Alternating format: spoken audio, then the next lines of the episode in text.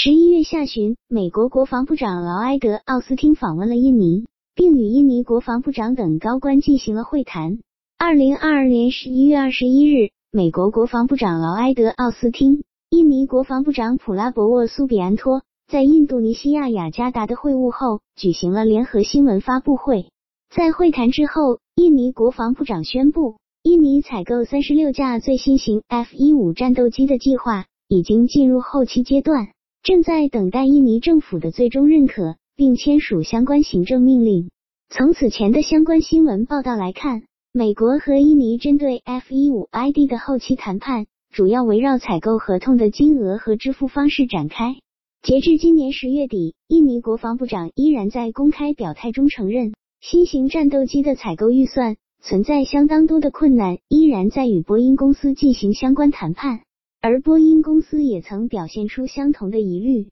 认为印尼在支付合同费用上的能力是让人感到疑虑的。因此，在较长的时间内，围绕是否允许印尼采用分期付款等关键争议点，双方一直没有能达成一致。F 一五 ID 是 F 一五 X 出口印尼的版本编号。根据此前的公开信息，印尼的 F 一五采购项目总金额估计在一百三十九亿美元左右。其中九十五亿美元左右用于战斗机本身，而另外四十四亿美元左右用于配套的各种其他设备。整个合同内容至少包括三十六架 F 一五 ID 战斗机、八十七台 F 一一零 G 一二九或 F 一零零 PW 二二九发动机，其中十五台为备件，四十五台 NAP 跟二 V 一先进电子扫描阵列雷达，其中九台为备件。四十五套 NALQ 二五零先进电子战系统，其中九套为备件；四十八台 ADCP 高级显示核心处理器凸数字计算机，其中十二台为备件；八十套联合头盔提示系统，其中八套为备件，还包括四十套 NAAQ 一三 Lantern 导航吊舱，其中四套为备件；四十个 NAAQ 三三狙击手高级瞄准吊舱，其中四套为备件。一百五十六个 Lao 一二八武器发射挂架，其中十二个为备件；四十门 M 六一 A 多管机炮，其中四门为备件。此外，还有一些其他数量不详的内容，包括 MS 一一零侦察吊舱和 NASG 三四红外搜索和跟踪设备、空战训练舱和相关支持设备等。在十一月下旬，美国官员访问印尼后，印尼媒体突然表示。F 一五 ID 的采购成本已经变得可以接受，但是目前缺乏进一步的信息来说明合同的采购内容和价格、支付方式有哪些具体的变化。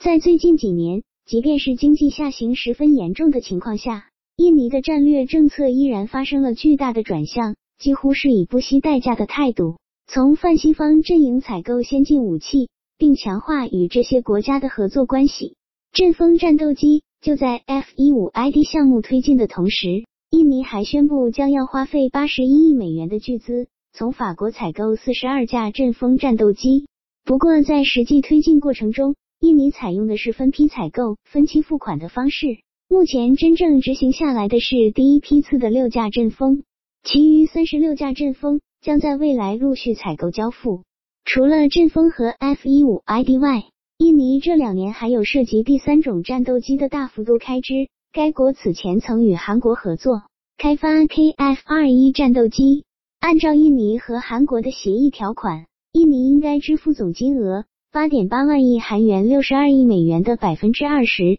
即十二点四亿美元。但实际上，由于经济困顿等原因，印尼在支付这一部分的费用上表现相当消极。截至二零一九年。印尼停止向韩国支付开发费用为止，印尼实际的相关支出仅有六百六十万美元。在历经多轮谈判后，印尼在二零二一年十一月开始恢复向韩国支付相关费用。KF 二一概念图：二零二一年，印尼的整个国家收入不到一千三百七十八亿美元，而仅仅是以上提及的三个战斗机项目，涉及的金额就高达二百二十至二百三十亿美元。这对于印尼这样财政体量并不大的国家，负担是非常重的。值得额外说明的是，印尼的采购方向在近年发生过剧烈的转向。在二零一六至二零一八年期间，印尼更倾向于和俄罗斯进行易货贸易，用本国的特产，如橡胶、棕榈油、咖啡、茶叶、香料等商品换取了十一架苏三五 S 战斗机，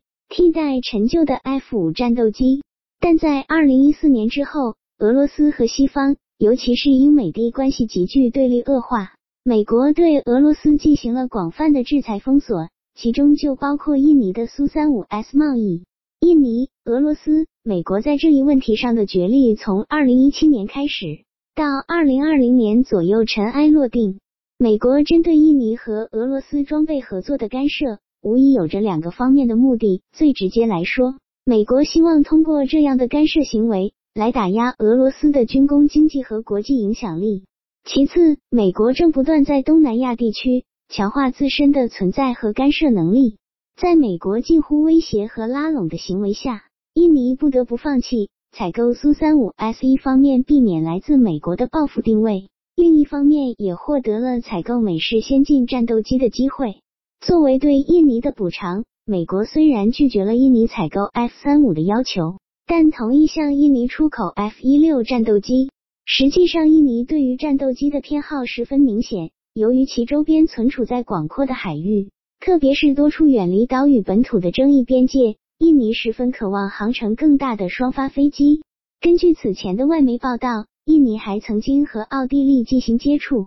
表示对采购 EF-2000 欧洲战斗机有兴趣。总的来说，印尼并不认为 F-16 能满足他们的战略需求，因此，美国政府目前允许向印尼出口 F-15ID，应该既是拉拢印尼的进一步补偿。同时，也是在阵风等其他欧洲产品的竞争压力下，为了谋取最大商业利益而做出的妥协。从现在的情况来看，印尼是希望能建立起一支强有力的空中力量，能在较大纵深范围内实现对于周边海域的有效威慑和打击能力。但从现实的角度来看，基础设施的落后、疫情带来的经济困境、比较严重的通货膨胀等问题，都在制约着印尼的经济基础。在未来的若干年内，印尼有没有对应的经济实力去实现他们的目标，这依然是一个不确定性很强的问题。